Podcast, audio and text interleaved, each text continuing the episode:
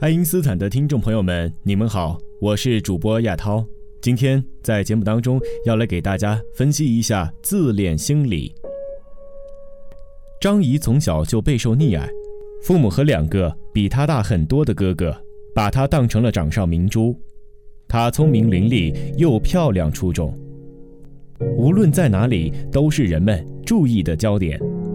大学的时候，他是校花，追捧者众多。可在宿舍里，他又是最让人讨厌的人，因为他总是不打扫卫生啊，不叠被子呀，半夜大声打电话，还经常叫人帮他打饭、打开水，却不知道说一声谢谢。轮到他值日，他总是会说忘了。遇上宿舍里边指责他的声音，他就会说别人在嫉妒他。张怡后来找了一个男朋友。也是对她百依百顺的，尽管她动不动就耍脾气。后来，男朋友和她提出了分手。你这个刁蛮公主啊，我可伺候不了你一辈子。张仪实在是想不通，自己这只白天鹅竟然被人给甩了，继而是非常愤怒，甚至是决心狠狠的要报复男朋友。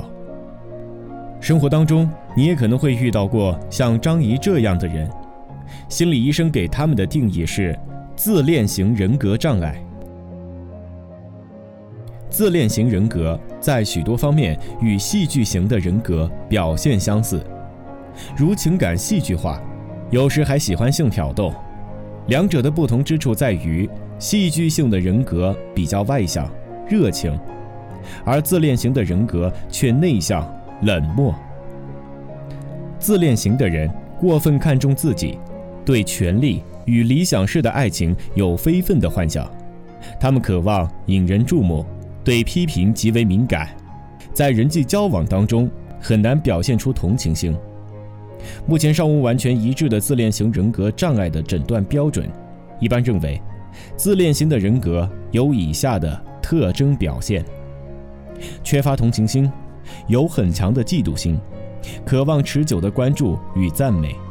认为自己应享有他人没有的特权，喜欢指使他人，要他人为自己服务，过分自高自大，对自己的才能夸大其词，希望受人特别关注，对无限的成功、权力、荣誉、美丽或理想爱情有非分的幻想，坚信他关注的问题是世界上独有的，不能被某些特殊的人物了解。对批评的反应是愤怒、羞愧或感到是耻辱，尽管不一定当即表现出来。有很多贬义的形容词可以用来形容自恋型人格障碍的特征：自私、傲慢、自命不凡、目中无人、自高自大、唯我独尊、自以为是、以自我为中心。这些特征都是来自于他们过高的自我评价。和夸大的自尊，他们对人对己的基本看法通常都是：我是卓越的，才华出众的，别人比不上我，所以都嫉妒着我呢。他们认为别人对他们的关注、赞美、关心、帮助都是理所应当的，成功、权力、荣誉也理所应当的是属于他们的，因此。他们对待批评、挫折的反应是愤怒、敌意，甚至是会采取一些报复行动。他们缺乏同情心，对人冷漠，因而也会利用或玩弄他人的感情。他们没有责任感，更加没有羞愧感，做错事情总会寻找一些借口和理由来当成替罪羊，因为如果承认错误的话，会威胁到他们的自我评价。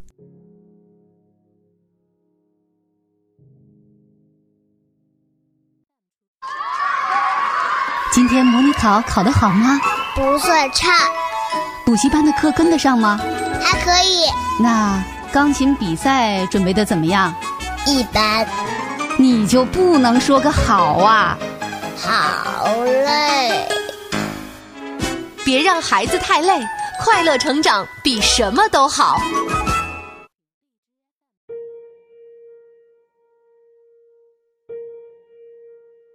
自恋型人格障碍者热衷于与他人比较和竞争，因为他们希望能够在竞争当中打败他人，证明自己的优越。然而，当他们无法胜过他人的时候，会充满嫉妒和敌意，对竞争对手进行恶意的攻击或陷害。如果说每一种正常的异常心理之所以产生的都有一定的原因的话，那么自负的心理的产生是相对比较复杂的。对此，我们有必要要追根溯源一番。首先出现这种障碍型人格的家庭，那一定有它的原因，像例如是过分娇宠的家庭教育。家庭教育是一个人自负心理产生的第一根源。对于青少年儿童来说，他们的自我评价首先取决于周围的人对他们的看法，家庭则是他们自我评价的第一参考系。父母宠爱、夸赞、表扬，会使得他们觉得自己相当了不起。人们的认识也是源于经验，生活当中遭受过许多挫折和打击的人，很少会有自负的心理。而生活当中一帆风顺，则很容易养成自负的性格。现在的中学生大多数都是独生子女，是父母的掌上明珠。如果他们在学校又出类拔萃，老师又宠爱他们，那就会养成一种自信、自傲和自负的个性。自负者缩小自己的短处，夸大自己的长处，同时又把自己的长处看得十分的突出。当一个人只看到自己的优点，看不到自己的缺点时，往往会产生自负的个性。这种人往往好大喜功，取得一点小小的成绩就认为自己非常了不起。成功的时候完全归于自己的主观努力，失败的时候则完全归咎于客观条件的不允许。过分的自恋和以自我为中心，把自己的举手投足都看得与众不同。当然，一些人的自尊心表现得相当的强烈。为了保护自尊心，在挫折面前，常常会产生两种既相反又相通的自我保护心理：一种是自卑心理，通过自我隔绝，避免自尊心进一步的受损；另外一种就是自负心理，通过自我放大。获得自卑不足的补偿，像例如，一些经济家庭条件不是很好的学生，生怕经济条件优越的同学看不起，他就开始装清高了，在表面上摆着看不起这些同学的样子。这种自负的心理是自尊心过分敏感的表现。从动机上面来看，自恋型的人格障碍是最基本的动机，是得到他人的赞赏与爱。然而，他们对他人的冷漠和藐视。恰好使得他们得到他们最恐惧的后果，被他人拒绝。幸运的是，自恋型的人格障碍是可以通过自我的教育而有所改善的。自恋型人格最主要的特征就是以自我为中心，而人生当中最以自我为中心的阶段是婴儿时期。由此可见，自恋型人格障碍患者的行为实际上是退化到了婴儿期。朱迪斯·维尔斯特在他的《必要的丧失》一书当中就说到：“一个迷恋于摇篮的人是不愿丧失童年，也就是不能够适应成人的世界。所以，要治疗自恋型人格，必须要了解那些婴儿化的行为。你可以把自己认为讨人厌的人格特征和别人对你的批评罗列下来，看看有多少婴儿期的成分。”还可以请一位和你相亲近的人做你的监督者，一旦你出现以自我为中心的行为，便给予警告或提醒，督促你及时改正。通过这些努力，自我中心观可以是慢慢被消除的。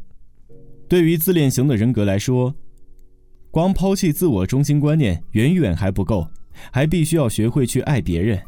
唯有如此，才能够真正的体会到放弃自我中心观是一种明智的选择。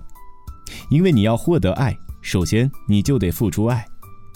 幼儿的爱遵循的是“我爱，因为我被爱”的原则；成熟的爱遵循的是“我被爱，因为我爱”的原则。不成熟的爱认为“我爱你，因为我需要你”，成熟的爱是这样认为的：“我需要你，因为我爱你。通过爱，我们可以超越人生。自恋型的爱就像是幼儿时期的爱，不成熟的爱，所以要努力的加以改正。生活当中最简单的爱的行为，便是关心别人，尤其是当别人需要你帮助的时候。当别人生病后，及时的送上一份问候，病人会真诚的感激你。当别人在经济上面有困难的时候，你力所能及的解囊相助，便自然会得到别人的尊敬。